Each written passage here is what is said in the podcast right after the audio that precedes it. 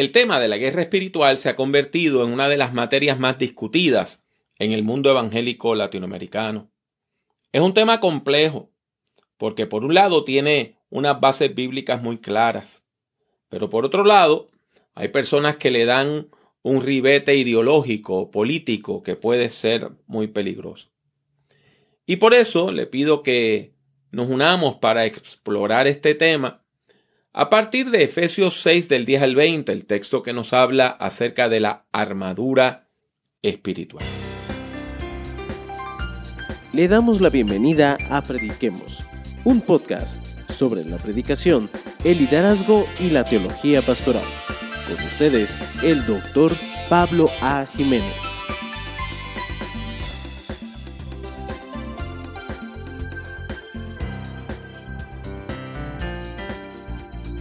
El Nuevo Testamento entiende que Jesús se manifestó en un momento crítico de la historia. El nacimiento de Jesús ocurre en la intersección de dos eras. Por un lado, estaba muriendo una era y por otro estaba naciendo otra era. Y eso lo podemos ver claramente en la epístola del apóstol Pablo a los Gálatas. En el capítulo 1, el texto bíblico afirma que Jesús se dio a sí mismo por nuestros pecados para librarnos del presente siglo malo, conforme a la voluntad de nuestro Dios y Padre, a quien sea dada gloria por los siglos de los siglos. Amén. Esto quiere decir que Jesús muere con un propósito, romper el yugo de esclavitud creado por el pecado. Su muerte nos libera nos libera de la época o de la era dominada por las fuerzas del mal, del pecado y de la muerte. Su muerte nos permite entrar en una nueva era que está marcada por la manifestación gloriosa del reino de Dios. Del mismo modo, el capítulo 4 de esa carta que el apóstol Pablo envió a las iglesias que estaban en Galacia, la carta a los Gálatas, recalca el papel protagónico de Jesucristo en la lucha por la liberación espiritual de la humanidad. La Biblia dice, pero cuando se cumplió el tiempo señalado, Dios envió a su Hijo, que nació de una mujer y sujeto a la ley, para que redimiera a los que estaban sujetos a la ley, a fin de que recibiéramos la adopción de hijos. Y por cuanto ustedes son hijos, Dios envió a sus corazones el espíritu de su Hijo, el cual clama, Abba, Padre. Así que ya no eres esclavo, sino hijo. Y si eres hijo, también eres heredero de Dios por medio de Cristo. Queda claro entonces que la lucha espiritual es un tema central en el Nuevo Testamento. Es una de las metáforas más importantes que emplea la Biblia para describir los esfuerzos de Dios a favor de la salvación de la humanidad. Habiendo establecido estos puntos, vamos a pasar a considerar el mensaje de Efesios 6 del 10 al 20. Y este es quizá uno de los textos bíblicos más conocidos del Nuevo Testamento, porque describe la vida como una batalla, como una lucha espiritual entre las fuerzas del bien y las fuerzas del mal. Este pasaje nos exhorta, exhorta a todas las personas de fe, todas las personas que tienen fe en Jesucristo, a revestirse del poder de Dios para poder enfrentar los ataques de las fuerzas del mal. El pasaje comienza en el versículo 10 con una exhortación general que dice, por lo demás, hermanos míos, manténganse firmes en el Señor y en el poder de su fuerza. Ahí tenemos esa invitación a mantenernos firmes. El versículo 11 introduce la metáfora de la armadura cuando dice, revístanse de toda la armadura de Dios. El creyente ha de usar esta armadura para enfrentar los ataques del diablo. Una palabra griega que quiere decir el adversario o contrincante. Literalmente es el que me tira de lado, diagonal, de ahí viene día, ¿verdad? diagonal. Y eh, tenemos el verbo balo, que quiere decir tirar. Así que el diabolos es la fuerza espiritual maligna que nos tira de un ángulo que no podemos ver. Habiendo establecido entonces esta metáfora, indicando que tenemos que defendernos de los ataques del adversario o contrincante, el texto bíblico entonces explica por qué es tan importante revestirse con esta armadura divina, para que puedan hacer frente a las acechanzas del diablo. La batalla que libramos no es contra gente de carne y hueso, sino contra principados y potestades, contra los que gobiernan las tinieblas de este mundo, contra huestes espirituales de maldad en las regiones celestes. Al igual que Gálatas, Efesios entiende que los creyentes vivimos entre dos mundos. La vieja era, dominada por Satanás y sus agentes, está muriendo, mientras nace una nueva era, caracterizada por la presencia salvífica de Jesucristo. Efesios advierte que la lucha ha de ser dura, la lucha ha de ser difícil, porque el mundo todavía no está completamente sometido. Hay partes de la humanidad que siguen dominadas por las fuerzas del mal. Este pasaje bíblico nos da una advertencia solemne y es que el mal existe. El mal no es una quimera, no es una invención, no es un problema psicológico. El mal es una fuerza espiritual maligna que destruye, que mata. El texto bíblico nos advierte que hay fuerzas espirituales del mal y que esas fuerzas espirituales del mal buscan destruir tanto a la humanidad como al mundo que Dios ha creado. El texto también nos recuerda que esas fuerzas del mal y esas fuerzas de la muerte usan instrumentos a personas e instituciones sociales. Los usan como instrumentos del pecado para destruir a los demás. Hay personas que se dejan usar por las fuerzas del mal de manera inocente. Pero hay otras personas que disfrutan hacerle daño a los demás y voluntariamente se convierten en instrumentos de la maldad. ¿Cómo enfrentar esta situación tan difícil? La respuesta ya ha sido dada en el versículo 10. Tenemos que revestirnos de la armadura de Dios. Los versículos 13 al 17 describen los distintos componentes de esa armadura y los enlazan con las virtudes cristianas. El pasaje bíblico evoca la lista de virtudes que conocemos como los frutos del Espíritu, que están en Gálatas 5 del 22 al 23. Y cuando lo vemos desde esta perspectiva, que es mucho más amplia, el texto entonces describe una armadura compuesta por los valores del reino de Dios. El texto dice, por lo tanto, echen mano de toda la armadura de Dios, para que cuando llegue el día malo puedan resistir hasta el final y permanecer firmes. Por tanto, manténganse firmes y fajados con el cinturón de la verdad, revestidos con la coraza de justicia y con los pies calzados con la disposición de predicar el Evangelio de la paz. Además de todo esto, protéjanse con el escudo de la fe, para que puedan apagar todas las flechas incendiarias del maligno. Cúbranse con el casco de la salvación y esgriman la espada del Espíritu, que es la palabra de Dios. Este texto bíblico describe una armadura muy parecida a la que utilizaban los soldados romanos de la época. Y tiene las siguientes partes, cada parte correspondiendo a un valor.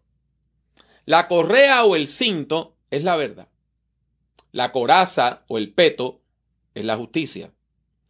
Las botas o sandalias militares es el celo por predicar el Evangelio de la paz. El escudo es la fe. El casco es la salvación. Y la espada es la palabra de Dios. Una imagen que se utiliza en Hebreos y también se utiliza en el libro de Apocalipsis. Ahora, nótese que todas estas armas, todas estas partes de la armadura, en realidad no son para atacar, sino para defenderse. La única que podíamos ver como algo para atacar es la espada. Sin embargo, en el mundo greco-romano, la espada que utilizaba el ejército romano, que se llamaba un gladius, era corta. Tenía como unas 18 pulgadas de larga, nada más. Y se veía como un arma para defenderse. Cuando un soldado romano sacaba la espada, es porque tenía al enemigo ahí al frente y se tenía que defender. El arma que utilizaban para atacar era la lanza. Y note que el texto no menciona una lanza. Porque el propósito de esta armadura espiritual no es atacar, es defenderse. Por lo tanto, ¿qué es lo que encontramos en Efesios capítulo 6, a partir del versículo 10. El texto bíblico nos enseña que una persona cristiana ha de resistir el mal.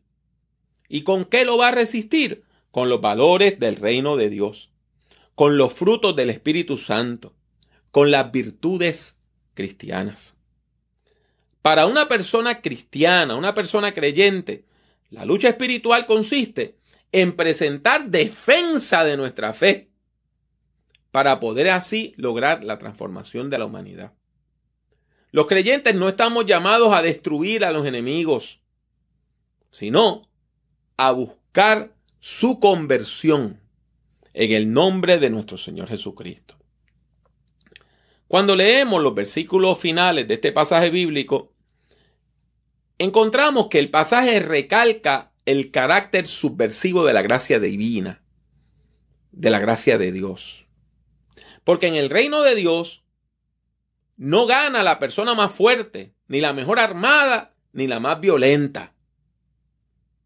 En el reino de Dios, el poder proviene de la debilidad. Así como me escucha, de la debilidad. Por eso, Efesios 6 del 18 al 20 dice, Oren en todo tiempo con toda oración y súplica en el Espíritu y manténganse atentos, siempre orando por todos los santos. Oren también por mí, para que cuando hable me sea dado el don de la palabra y dé a conocer sin temor el misterio del Evangelio, del cual soy embajador en cadenas. Oren para que lo proclame sin ningún temor, que es como debo hacerlo. ¿Cómo entonces es que este pasaje bíblico presenta al apóstol Pablo? Pues como un hombre encarcelado que a pesar de sus cadenas predica el Evangelio y lo hace sin temor. La violencia institucional del Estado no ha podido callarlo porque la palabra de Dios no está presa. Esta imagen es consistente a través de todo el Nuevo Testamento. La Biblia nos enseña que nosotros no podemos derrotar el mal con la violencia. ¿Por qué? Porque la ira del hombre no obra la justicia de Dios, como dice Santiago capítulo 1 versículo 20. Solamente podemos derrotar el mal con algo que sea más poderoso. En este caso, con amor. Solo el amor derrota las fuerzas del mal. La buena noticia de parte de Dios para nosotros hoy es clara. Dios capacita a la comunidad cristiana para enfrentar con éxito los ataques de las fuerzas del mal y de la muerte. Dios capacita a la comunidad cristiana para enfrentar con éxito los ataques de las fuerzas del mal y de la muerte. Pero debe quedar claro que esa capacitación no ocurre por medio de la violencia, ni la intimidación, ni la soberbia. No nos dejemos engañar por el mal. La violencia humana no puede vencer el mal, lo único que hace es que lo aviva. Nuestras armas no son carnales, sino espirituales, como nos enseña 2 de Corintios capítulo 10, del 4 al 6. Las armas con las que luchamos no son de este mundo, sino las poderosas armas de Dios, capaces de destruir fortalezas y de desbaratar argumentos y toda altivez que se levanta contra el conocimiento de Dios y de llevar cautivo todo pensamiento a la obediencia a Cristo. Estamos listos para castigar toda desobediencia una vez que la obediencia de ustedes llegue a la perfección. Mis buenos hermanos, mis buenas hermanas, vamos a escuchar la palabra de Dios. La Biblia nos dice que debemos luchar por la vida, pero debemos hacerlo con las herramientas que Dios nos ha dado. La oración, la verdad, la justicia, la paz, la salvación, la palabra de Dios. Y armados con esas virtudes, vamos a luchar, vamos a hacerlo sin temor. ¿Por qué? Porque el odio de este mundo jamás podrá vencer el amor de Dios.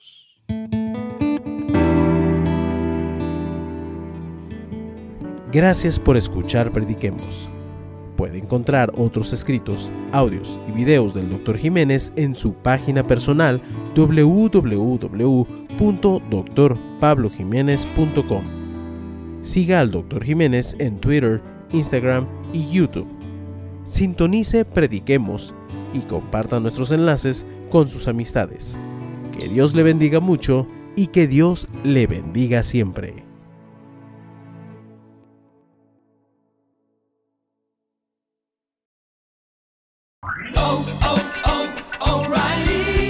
¿Necesitas ayuda? En O'Reilly Auto Parts te ayudamos. ¿Necesitas algún consejo? Te aconsejamos. Nuestros profesionales en autopartes están siempre disponibles para ayudarte a encontrar lo que necesites. Excelente servicio al cliente es solo una de las ventajas que ofrece O'Reilly Auto Parts. Los profesionales en autopartes. oh, oh, oh, O'Reilly Auto Parts.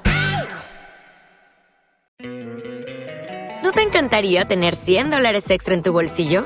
Haz que un experto bilingüe de TurboTax declare tus impuestos para el 31 de marzo y obtén 100 dólares de vuelta al instante. Porque no importa cuáles hayan sido tus logros del año pasado, TurboTax hace que cuenten.